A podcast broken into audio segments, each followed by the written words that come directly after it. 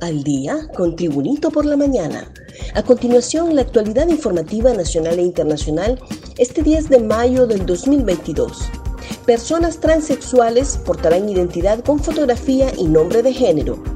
La presidenta Xiomara Castro se comprometió ayer públicamente a que las personas transexuales porten su tarjeta de identidad con fotografía y nombre según su orientación sexual.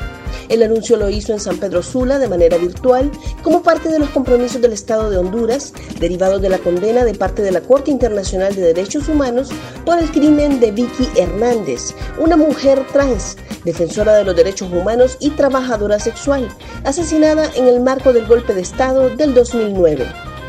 Expresidente Hernández se declara no culpable ante juez Kevin Castell.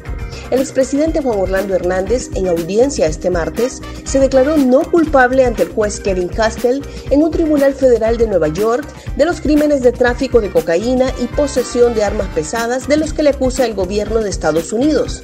El juez Kevin Castell le preguntó al expresidente Hernández cómo se declaraba de los cargos presentados y Hernández le respondió, no culpable su señoría. Según la defensa de Juan Orlando Hernández, desde que este llegó, se le han negado privilegios. Hemos intentado depositar dinero, pero es rechazado. Ha estado allí durante 20 días sin ningún acceso. No se le ha permitido llamar a su familia, informó.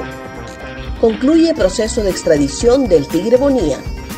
El ex jefe de la Policía Nacional, Juan Carlos El Tigre Bonía, fue entregado este martes a agentes de la DEA en la base aérea Hernán Acosta Mejía en la capital de Honduras. Patrullas y camionetas blindadas formaron parte del contingente policial para el resguardo de Bonía, quien fue solicitado en extradición por Estados Unidos y enfrentará un juicio en la Corte Sur del Distrito Sur de Nueva York. El Tigre Bonía permaneció 61 días preso en el primer batallón de infantería desde su captura por las Fuerzas Especiales en Zambrano en la salida al norte de la capital de Honduras. Más noticias nacionales con Tribunito por la Mañana. Pastor evangélico comandaba cárteles que relevaron a los Valle en Copán.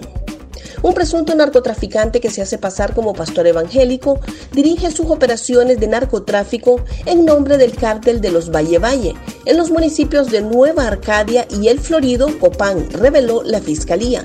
En ese sentido, se realizaron ayer unos 70 aseguramientos de más de 7 inspecciones y 22 allanamientos por parte de la Fiscalía Especial contra el Crimen Organizado junto con la Agencia Técnica de Investigación Criminal. Lo anterior se hizo para contrarrestar las actividades de tráfico de drogas, lavado de activos y delitos conexos de las estructuras criminales denominadas los pelones y los sabuesos, sucesores de los cárteles de los Valle Valle y Macho Prieto aseguran bienes ligados a Donache. El Ministerio Público, a través de la Fiscalía Especial contra el Crimen Organizado, en conjunto con la Dirección de Lucha contra el Narcotráfico, ejecutó ayer el operativo Aurora en contra de presuntos narcoempresarios investigados por dedicarse al lavado de activos y al tráfico ilícito de droga con fuertes nexos a extraditables. La Fiscalía, a través de la sección contra el delito de lavado de activos y para la acción de privación del dominio de bienes de origen ilícito, realizó una serie de allanamientos, aseguramientos e incautación de los bienes, sociedades mercantiles y productos financieros vinculados a los ciudadanos Ronnie Alexis Caballero Martínez, Pedro Joel Fiallos Muñoz, Rafael Fiallos Molino y Douglas Urquía, todos ellos investigados por tráfico ilícito de drogas y lavado de activos. Un repaso al mundo con las noticias internacionales y Tribunito por la mañana. Por falta de pago cerrarán la sede diplomática en Cuba. Las instalaciones de la Embajada de Honduras en Cuba comenzarían con un proceso de desalojo por falta de pago, debido a que se adeudan varios meses en donde no se ha cancelado la cuenta correspondiente. La información se confirmó ayer por el embajador de Honduras en Cuba, Andrés Pavón, quien destacó que se acumula una deuda de cinco meses, equivalente a 24 mil dólares por dos inmuebles. Vamos a entregar la sede. Desde hace 10 días están en comunicación. Las autoridades de la Cancillería nos han respondido a medias, pero ellos tendrán sus razones por las cuales no le han dado un grado de importancia, advirtió Pavón. Fuertes vientos provocan destrozos en zona de Hualaco.